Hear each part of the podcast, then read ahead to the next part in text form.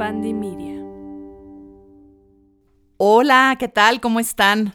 Hoy vamos a tener un episodio verdaderamente de lujo y espectacular. Yo estoy emocionada Ustedes saben que todas nuestras invitadas en esta temporada han sido, bueno, espectaculares, profesionales y personas verdaderamente con quienes ha sido un gozo platicar, pero este episodio tiene un lugar especial en mi corazón por la invitada que tenemos. Estoy hasta de verdad muy emocionada. Y no solamente la invitada es de lujo, sino que también yo creo que el tema les va a encantar porque pues ustedes lo, lo, deben de estar notando hoy en día cuando prenden la televisión, cuando ven series, cuando ven películas, pues cómo está cambiando el papel de las mujeres de más de 40 en los medios, cómo la televisión, el cine las está reflejando hoy en día y justamente de eso vamos a estar platicando hoy. Y pues les platico que tenemos a Liz Doc y voy a platicarles un poco de la enorme trayectoria que Liz tiene pues en todo el mundo de la moda, de la imagen y bueno, de todo lo que ella ha logrado en su carrera.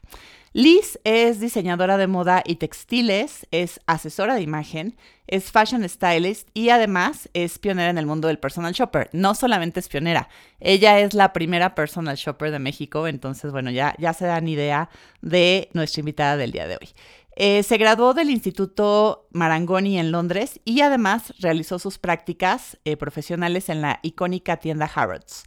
Tiene estudios en el Fashion Institute of Technology en Nueva York. Trabajó también en Fashion Week Nueva York eh, con el diseñador Joseph Abud y también en Barcelona. Y realizó estudios en imagen certificados por la OMAT. Ella tiene una enorme experiencia pues trabajando con empresas de moda de belleza en México y entre sus clientes de capacitación empresarial han estado Liverpool, Palacio de Hierro, Estiloder, Grupo Axo, Grupo Dicanco, Grupo Inditex, Halston, Grupo Julio, entre muchísimos más. Adicionalmente, ella participa eh, regularmente en secciones de moda en programas de televisión y es asesora de imagen, por ejemplo, de Miss Universo, Andrea Mesa. También asesora a grupos musicales como Pandora, Flans y es personal shopper ni más ni menos que del fundador del grupo Ángeles Azules. Y además es ganadora del Premio Nacional a la Mujer 2014 y del Premio Nacional de Excelencia Profesional 2018. Es verdaderamente un gusto tener a Liz y bueno, ya van a ver la plática que vamos a tener con ella.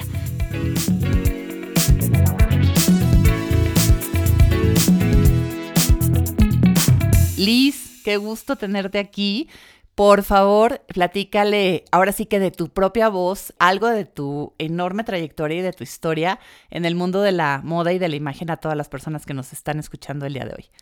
Muchas gracias, Gaby, y qué feliz estoy de ser parte de este proyecto que está hecho con amor, o sea, porque así se siente. Yo soy parte de, de tu historia en el mundo de la moda tuve como, como alumna en un aula y desde ahí me di cuenta que eras de esos alumnos que tienen una estrellita. Y, me di cuenta que esto para ti no era un hobby. O sea, estaba yo viendo lo que detrás cuando hay pasión, ¿no? Para un proyecto y que no nada más es un, un pasatiempo más, ¿no? Entonces, pues desde ahí yo me di cuenta que esto iba a ser para ti un cambio de vida, y que, que la moda de alguna manera o el, mundo de la imagen, porque también no solo es la moda, ¿no? Es, es todo, es integral, pues iba a, unirnos de alguna manera y eso qué lindo.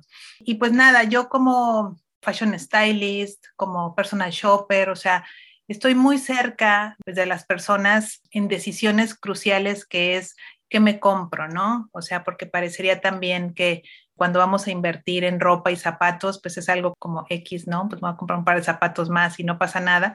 Pero esas prendas que yo les ayudo a gestionar a mis clientes con su presupuesto es para acompañarlos en sus mejores momentos de su vida o inclusive pues para ascender en sus trabajos, para acompañarlos en sus éxitos, ¿no? Y eso a mí me hace ser exitosa, ¿no? En el momento en que ellos triunfan, pues yo estoy triunfando también y es algo que pues me, es maravilloso, ¿no? Y, muy agradecida de, de, poder trabajar en algo que sé que puedo aportarle a las personas con mi don, ¿no? Que yo tengo. Es que estás diciendo algo bien importante, Liz. Como que muchas veces cuando platica las, las personas sobre imagen y moda, como que se cree que es algo muy superficial y que, como tú decías ahorita, ¿no? Pues es un par de zapatos, es una prenda de ropa, ¿cuál es la, relevancia? Pero tú estás tocando en, en, el meollo del asunto, tú no estás comprando una prenda, tú estás comprando una experiencia, tú estás comprando un momento, tú estás comprando una entrevista de trabajo, un momento importante en la vida de las personas. Entonces, en realidad lo que tú estás acompañando es un proceso y un momento de la vida que pues van a estar comunicando tus clientes en ese momento de su vida a través pues de esas elecciones que tú les ayudas a hacer. Y creo que cuando visualizamos todo el tema, por ejemplo, de la asesoría de imagen y en este caso, por ejemplo, de personal shopper, desde esa perspectiva, pues cambia completamente la dimensión de lo que estamos hablando. Así es, mi querida Gaby. Y he tenido la oportunidad de trabajar con muchas mujeres y sobre todo esto, llevándolo al tema que están en la década, atravesando la década de los 40 y mi misión ha sido refrescarlas, ha sido que se vean guapas, modernas, ¿no? O sea, hay muchas ideas preconcebidas del tema de la edad. Golpea fuertemente la autoestima y yo escucho muchos cafés con amigas o pláticas que el tema de la edad es recurrente. Ajá, entonces e, es algo que preocupa mucho, es algo que quita la paz y pues yo como en ese sentido lo que yo puedo hacer por mis clientes es ayudarlos a generar una imagen congruente con lo que son, con lo que traen adentro, ¿no? Entonces que eso se note con solo verlos. Y, eso lleva pues el toque de la varita mágica que tenemos los personal shoppers para escoger ese outfit que te va a dar ese look congruente a lo que eres, no, no disfrazarnos. Pero además un poder, ¿no? Aquí nosotros, bueno, hemos hablado en otros episodios que, por ejemplo, uno de mis miedos cuando cumplí 40 años era volverme invisible, literalmente. O sea, yo juraba que iba a cumplir 40 y me iba a volver como invisible, me iba a volver irrelevante y que, bueno, pues ya como que las personas asumían que después de los 40 tenías que tomar como que este eh, espacio un poquito más en segundo plano, quitarte el reflector y pues ya no llamar la atención porque ya eres una señora de 40, ¿no? Ya decíamos que, que tú tienes pues literalmente el honor ser la primera personal shopper de México, ves cambios en cómo una industria que a veces es tan selectiva y a veces hasta un poquito cruel con respecto a, a privilegiar la juventud, ¿ves cambios en la industria de la moda y de la imagen?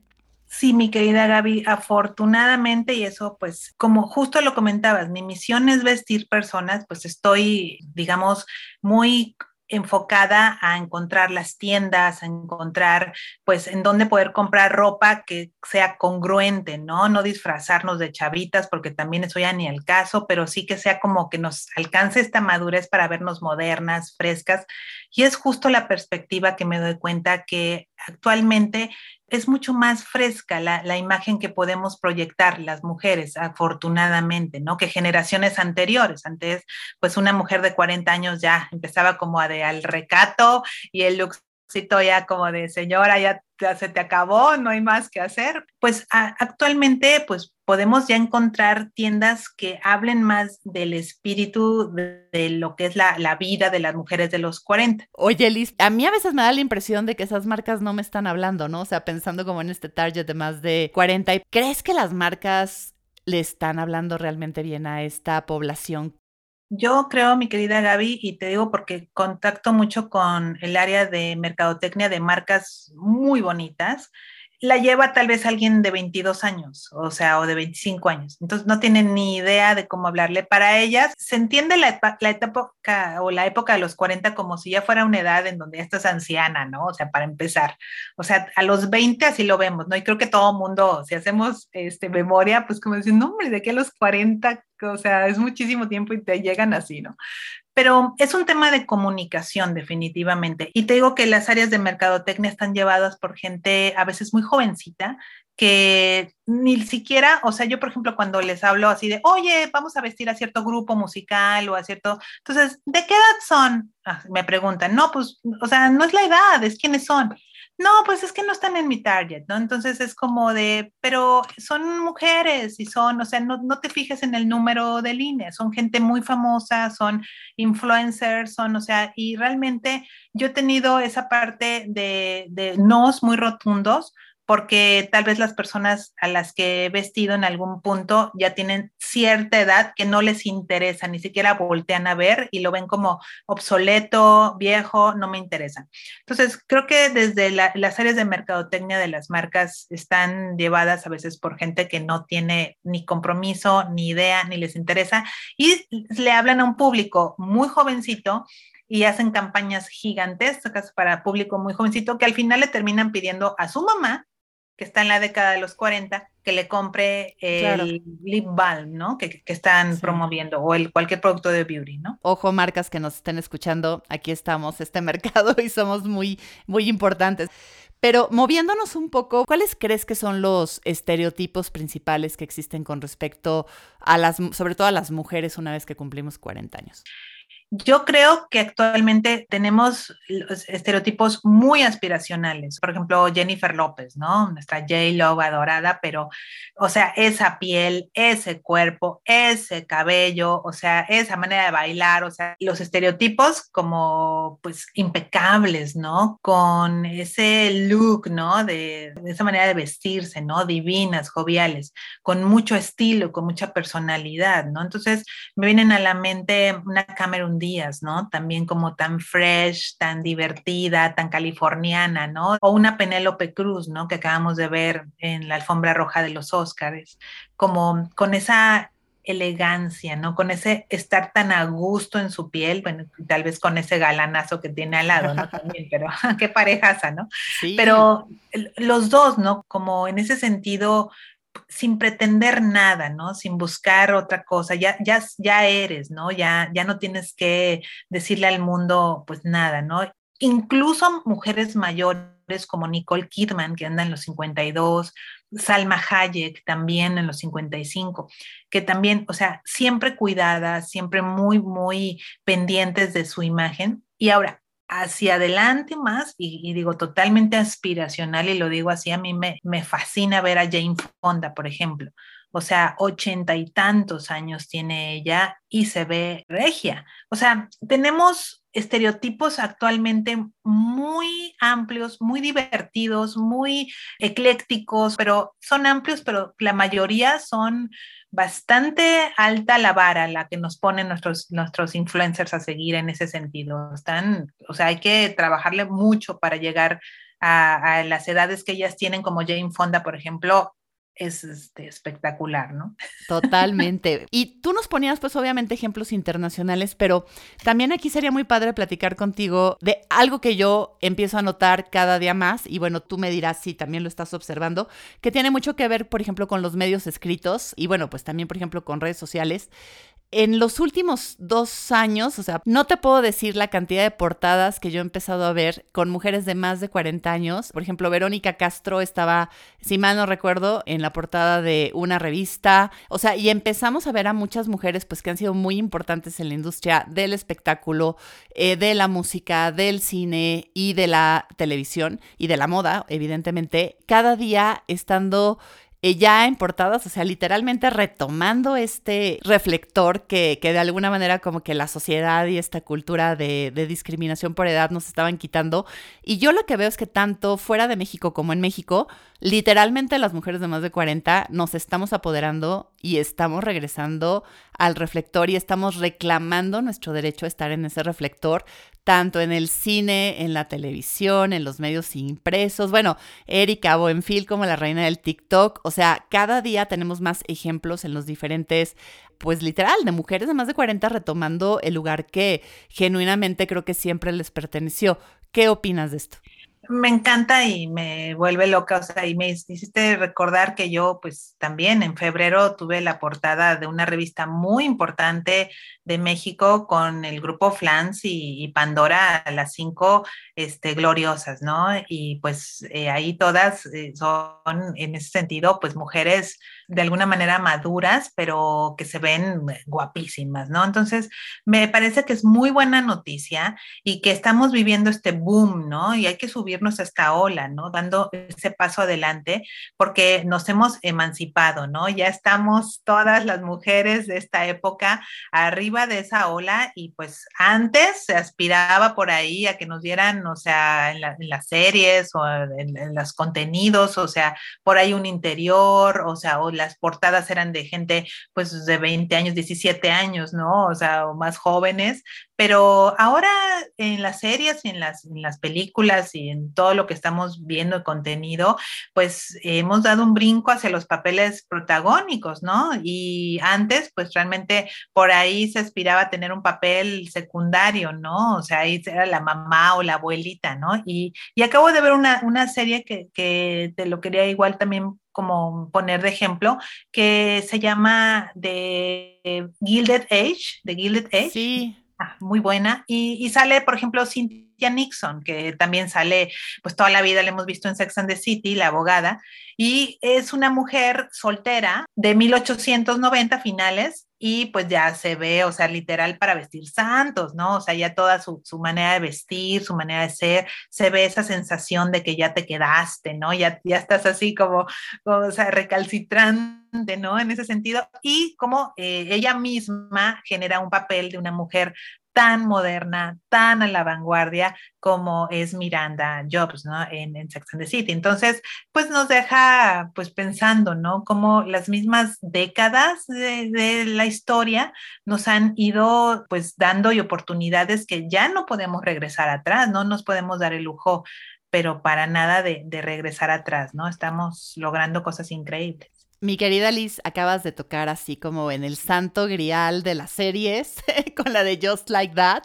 O sea, no, no podemos tener este episodio y no, no preguntar y no platicar de, de esa serie, porque bueno, yo creo que muchas de las mujeres que, que estamos escuchando este podcast, pues de alguna manera nuestra transición de los 20 a los 30 la vivimos acompañada de las cuatro mujeres de Sex and the City y yo creo que a muchas nos marcó ya sea en el tema de la ropa, nos marcó pues en el tema de las relaciones, nos marcó en definir estilos de vida, en hablar de temas que eran muy tabú en ese momento y además de, de entrarle esos temas pues desde unas perspectivas que, que pues por eso fue tan rompedor, eh, rompedora la serie porque literalmente empezaron a hablar de temas que uno nadie hablaba y dos de formas que nadie hablaba, ¿no? Y las mujeres, de, eh, digamos que las mujeres de Sex and the City eh, marcaron la pauta de cómo se empezaban a vivir los 20 y los 30, ¿no? Para lo que fue nuestra generación. Y cuando nos anuncian que vienen de regreso, todas las fans de, de Hueso Colorado nos volvimos así, no, se nos aceleró el pulso de saber que regresaban. Y, y, ahorita que hablamos de, de las mujeres recuperando, las mujeres de más de 40 recuperando el reflector, creo que no es casualidad que el regreso de, de las mujeres de Sex and the City en Just Like That se diera cuando se está dando ¿Qué opinas de ese regreso? Porque pues me parece que es literal hablar de una serie icónica, personajes y mujeres icónicas. Totalmente, mi Gaby. O sea, ¿cómo te puedo explicar? Desde 1998 las estamos siguiendo. O sea, nos han acompañado, lo mismo que hemos platicado hace ratito, ¿no? O sea, crecimos con ellas, hemos este, vivido también con ellas, llorado, disfrutado, este, pues, no sé, soñado, ¿no? O sea, hemos tomado, no sé, un martini en, su honor, ¿no? Todas, un, un, Manhattan, ¿no? O sea, ¿cómo no? En, en ese sentido, por supuesto que es una emoción gigante verlas en esta etapa, porque nunca han ocultado sus edades, es algo que me ha fascinado porque realmente las conocemos desde sus 30 ajá, hasta ahorita sus, o sea, en sus 50 y nunca su edad ha sido ningún tema tabú. Y la serie en sí es ecléctica, ¿no? Sex and the City siempre nos daba esos looks que han bueno, han generado tendencias a nivel internacional de manera de comprar. Gary Bradshaw ha institucionalizado este, el mix and match, o sea, ella rompió muchísimos paradigmas que antes no eran posibles desde la manera de hablar, desde la manera de caminar, desde la manera de vestir, por supuesto. Y algo que me fascinó de la serie es que la misma Carrie incursiona en el mundo de los podcasts.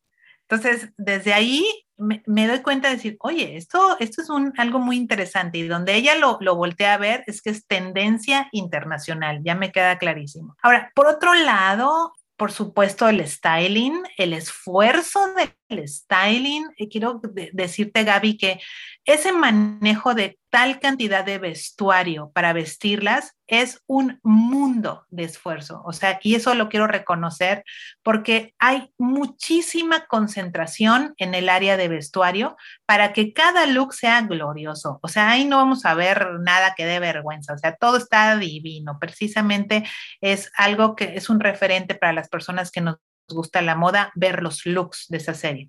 Pero mi otro sentimiento encontrado es que sentí que al cambiarle el nombre a la serie, porque al tener al Just Like That, me, esperaba una evolución muy contundente en las, en las protagonistas, ¿no? Y quería yo buscar esa como, como qué pasó, cómo va esa madurez, ¿no? O sea, decir, porque siempre nos han, nos han motivado a seguirlas, ¿no? Entonces, siento que mm, lo están tomando desde un punto bastante superficial y eso me duele, me duele de alguna manera porque sé que la serie va a tener, por supuesto, superficialidad, pero no, no de esa manera, no me gustó ahí en ese sentido. Ahora, los tópicos que tocan en temas siempre van a ser cacheteadores, ¿no? Se destapa el problema de alcohol de Miranda, eh, su cambio de preferencia sexual, o sea, es como de, ¿qué pasó? Em, Charlotte sigue siendo la misma, ¿no? E, esa misma personalidad hasta que ella hace su bar misma y es, hasta ella misma se habla como un adulto en ese momento. Entonces, creo que la serie en, este Just Like That nos, nos enfrenta a los peores miedos. Ajá, entonces, por eso, es, por eso es disruptiva, por eso nos cachetea, por eso tengo sentimientos encontrados y está bien que los tenga, porque siempre Sex and the City ha sido así. Entonces, con mucha esperanza de ver a dónde van, porque siempre dejan esa, esa puerta abierta de, de, de qué seguirá, siempre en todos sus contenidos han sido así, y pues de verlas evolucionar, ¿no? Como todas las personas vamos a evolucionar. Sin duda, fíjate que ahorita que tú decías que te generó sentimientos encontrados, yo tuve la misma sensación cuando la terminé de ver eh, me, acuerdo que, por ejemplo, eh, en Sex and the City, pues terminaban temporadas y, y, te generaba, o a mí me generaba como sentimientos muy claros, ¿no? Y aquí como que cuando terminaba de ver cada capítulo, me quedaba un poco, voy a definirlo como en un limbo, y trataba yo de entender por qué me sentía así, ¿no? Porque bueno, además también es como muy poderoso que una serie te, deje así como de no sé cómo me siento después de ver este episodio. Y creo que mi reflexión final de And Just Like That fue que a lo mejor sí está como muy apegada a lo que nos pasa, ¿no? Porque de pronto, aunque mantengas tu esencia, pues de alguna manera eras de una cierta forma en los 30, te pasaron experiencias y a lo mejor todas de pronto nos perdemos un poquito y nos volvemos a encontrar, ¿no? Y a mí como que el final de la temporada me dejó como más esperanzada porque dije, creo que empiezo a ver otra vez a Carrie, creo que empiezo otra vez a ver a, una Charlotte, como decías tú, transformada, empiezas a ver a una Miranda que yo siento que Miranda se recupera mucho a sí misma y el final pues me dejó como muy muy esperanzado, o sea, creo que en el contexto de este de este podcast, pues hablar de esa serie sería, o mejor dicho, no hablar de ella sería imposible y, qué padre que pudimos ahorita tener esta como intercambio de sentimientos, ¿no? Con respecto a, la serie. Y bueno, está como lo bonito de, de, cómo vemos a las mujeres de los de 40 años empoderándose. También está como este lado no tan lindo. Y no sé si recuerdas que desde que estaban grabando y cuando empezaron a transmitir, empezaron a ver artículos y ya sabes, el hate en redes sociales de, ay, pero mira qué mal se ve Sara Jessica Parker con ganas o mira eh, el cuerpo y tal. Y ellas salieron a, a, decir, oigan, bueno, pues, ¿qué estaban esperando? O sea, tenemos, somos mujeres reales de 50 años, evidentemente no nos vamos a ver necesariamente como nos veíamos a, a los 30, pero creo que ahí hay un tema de nuevo, ¿no? Que nos lleva a esta parte no tan linda que es la discriminación por edad y querer exigirle a las mujeres de más de 40, en, sus 50, sus 60, tener que cumplir con estereotipos que corresponden a dos décadas antes. ¿Tú qué opinas de eso?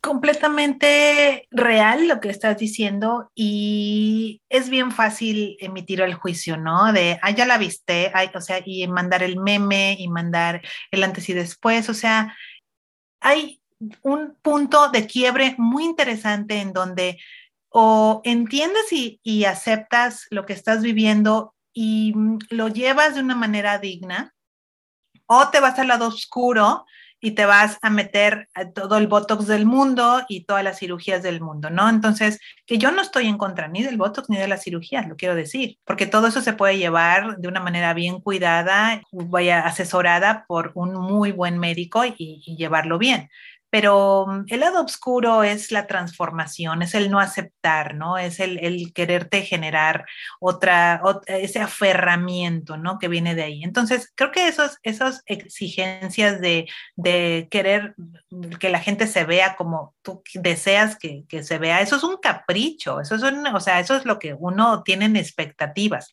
Entonces, yo creo que es, es, interesante analizar esto desde sentido de realidad, que es lo que es y es lo que hay el día de hoy. O sea, a esta edad así se ven. ¿Por qué? Porque también la vida pasa facturas. O sea, ellas tuvieron una juventud bastante desenfrenada. Ajá, o sea, y lo vimos todos los que vimos en la serie de Sex and the City, donde en cada escena hay una copa de martini, perdónenme, y hay cigarro y hay excesos de todo tipo. Entonces, pues de alguna manera también te está enseñando que la vida va a pasar una factura a nivel eh, físico de acuerdo a lo que hayas hecho. Eso también es principio de realidad.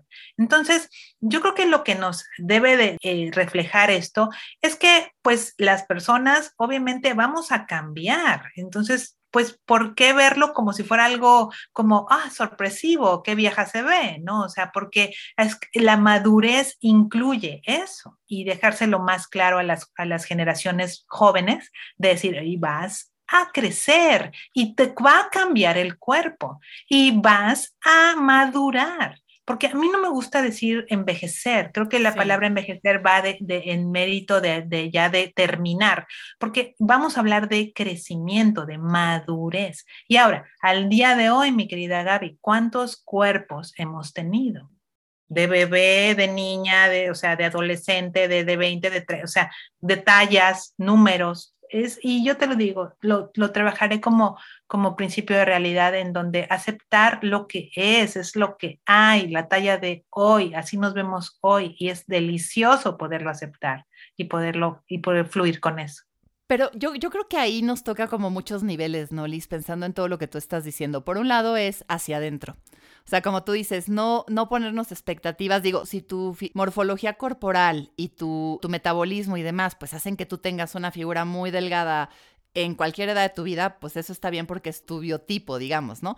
Pero si tu morfología, pues ya no te permite la figura de una mujer de 20 años, pues yo creo que con primero con quien tenemos que trabajar es con nosotras al interior, no exigirnos o no caer en la presión de los estereotipos que, que nos exigen, y, porque yo creo que aquí hay dos cosas, ¿no? Una es luchar para encajar en el estereotipo y otra es tú trabajar en ti misma para ser la mejor condición que tú puedes tener tu mejor cuerpo en esa etapa, tu mejor alimentación, tu mejor salud, en lo que tú eres hoy en día, ¿no? Una vez que, lo interioricemos, yo creo que lo siguiente es llevárselo a los demás, ¿no? Creo que a todas nos toca luchar contra estos estereotipos, nos, nos toca como que agarrar este, esta causa y este escudo y empezar a, a romper con eso, así como hay mujeres maravillosas de las que hablábamos en las portadas que están siendo protagonistas, pues nos toca ser un poco protagonistas de este movimiento donde rompamos con estos estereotipos estereotipos. Y bueno, el tercero es como que lograr que esto permee en la sociedad, en las marcas y, en una forma más extendida, pues de nuevo, ¿no? Con medios, con televisión, estamos viendo cambios, pero yo, yo creo que todavía hay muchísimas áreas de oportunidad. Y ahí, un poco para ir cerrando esta plática que, bueno, está siendo de verdad deliciosa. ¿Cómo visualiza Liz Doc este futuro para las mujeres de, de más de, de 40 años? Pues si hiciste tu trabajo, si hiciste tu tarea de entenderte, de quererte, de mm, trabajar en tu autoconcepto, de hacerte de cosas que no te suman, todo esto lo veo muy esperanzador, lo veo muy rico, muy digno, muy a gusto en tu piel, sin esperar que la persona de enfrente te acepte por cómo te ves, o sea, realmente eso pasaría a otro nivel. Y lo veo también hacia un lugar en donde la sociedad va, que es trabajar ya no tanto en las etiquetas, Ajá, por, por, eso las comunidades donde le llaman minorías, ¿no? Se quejan, ¿no? Porque ya no quieren ser etiquetados, o sea, y es algo que yo creo y puedo futurizar un poquito, que es hacia dónde vamos, hacia mm, ya dejar de ser mujeres hombres o 40, 30, 20, o sea, simplemente personas, seres humanos que estamos viviendo en este planeta, que tenemos muchísimas cosas en común y una de ellas es que todos queremos ser felices. O sea, y desde ahí, parados ahí, creo que tenemos muchísimas similitudes. No importa si eres trans, si eres gay, si eres hombre, mujer, niño, o sea, lo que sea. Entonces, yo creo que pues tenemos muy esperanzador para las personas que sí estamos entendiendo esto y que podemos trabajar muchísimo la inteligencia emocional y acompañarla en cada momento de nuestra vida. No es que no nos vayamos a equivocar, no es que seamos perfectas, simplemente es que todo lo que nos sucede lo ocupamos para, para ser mejor persona. Me encanta, Liz. Y para cerrar, pues la pregunta que no nos podemos ir sin hacerte, ¿por qué te consideras una mujer sin fecha de caducidad? Ay, esta pregunta, la verdad, Gaby, es una gran pregunta y, y, y créeme que no es una cosa que se conteste así a la ligera, o sea, me hiciste pensar por qué yo podría, yo por qué no soy un yogurt, ¿no? En tus propias palabras, ¿no? ¿Por qué, ¿Por qué no se me va a caducar? Entonces, mucho de lo que me venía a la mente es que considero que me gusta verme a mí como un ser integral, un tema más holístico, ¿no? O sea, mi mente, mi espíritu y mi cuerpo. Entonces, viéndome así, considero que la fecha de caducidad de mi espíritu no, no la encuentro, no la, no la veo, ni siquiera me es, el, concepto ni siquiera se me acerca, ¿no? De mi mente lo mismo, mientras yo esté decidida a no caducarla, eh, depende de mí. Mi cuerpo eh, será lo mismo, trabajaré en él, pero tendrá una fecha de caducidad en algún momento. Pero estoy dispuesta a, vivirlo y estoy dispuesta a manchar el traje y arrugarlo y a dejarlo viejecito, viejecito, bien usado para que yo ya la parte de mi espíritu pueda evolucionar. Ahí es donde no hay fecha de caducidad. Yo quería decirte una última frase que encontré para cerrar, porque me, llegó mucho y, y me gustaría compartirla antes de, de, otra Por favor, sí. Y es de Víctor Frank, fíjate. Y dice, cuando la situación es buena, disfrútala. Cuando la situación es mala, transfórmala. Cuando la situación no puede ser transformada, transfórmate. Wow. Eso está, eso es totalmente sin fecha de caducidad, mi querida Liz. está muy poderoso y gracias por, por compartirnos esa frase nos la tenemos que llevar y literal nos la tenemos que grabar eh, muy profundo en la mente y en el corazón, porque de eso se trata, de transformarnos. Así es, mi querida Gaby. Está hermoso y de verdad está muy inspirador lo que nos acabas de decir, Liz. Y bueno, es que ustedes no entienden la emoción que yo tengo de tener a, Alice en este episodio. O sea, literal es como sueño hecho realidad. Yo les he platicado un poco de este proceso de reinvención personal que tuve y, tal vez la parte que no saben es que mucho de ese proceso empezó eh, animándome, pues literal, hace tres años eh, a mis 44 a meterme a mi primer curso de moda, cuando pues literal era mi sueño de, niña, estudiar moda y haber tenido una carrera en eso, bueno, por diferentes razones de la vida no fue así. Y pues a los 44 decidirme a, a entrar, así como que dar ese primer pasito de un mundo completamente diferente del que yo venía a este de la, de la imagen, de la moda, del fashion styling. Y bueno, Liz fue de mis primeras maestras y, bueno, yo me acuerdo que desde la primera vez que la vi yo me quedé impresionada. Dije, Dios mío, qué, qué, qué, qué experiencia, qué presencia de mujer. O sea, fue literal así como un shock. Y fue increíble tenerla de maestra. Después la volví a tener de maestra en la especialidad de Fashion Styling.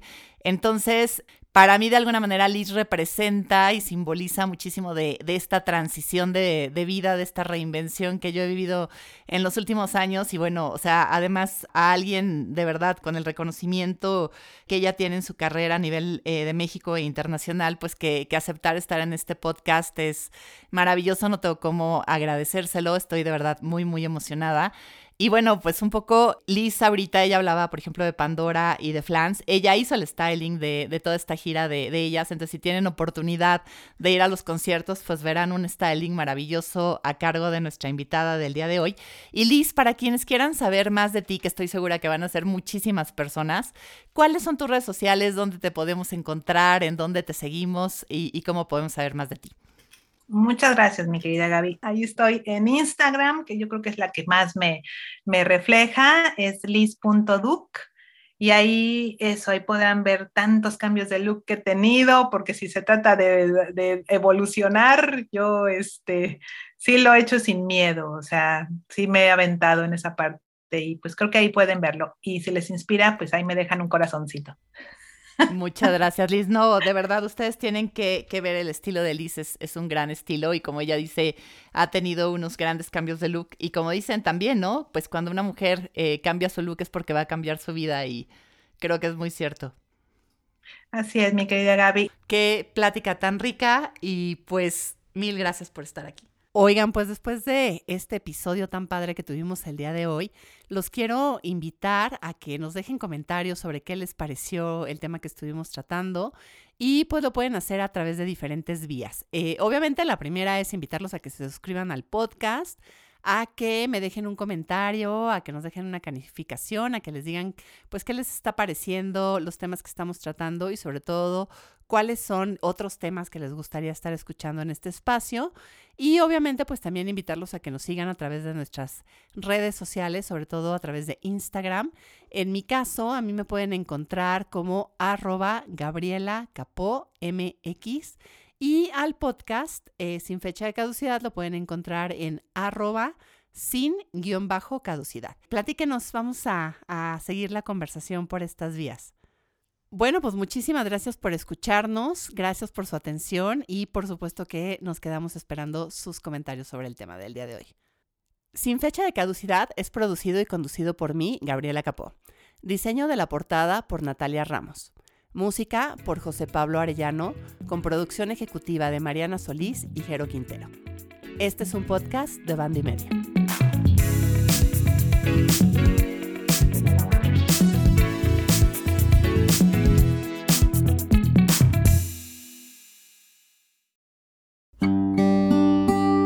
Bandy Media.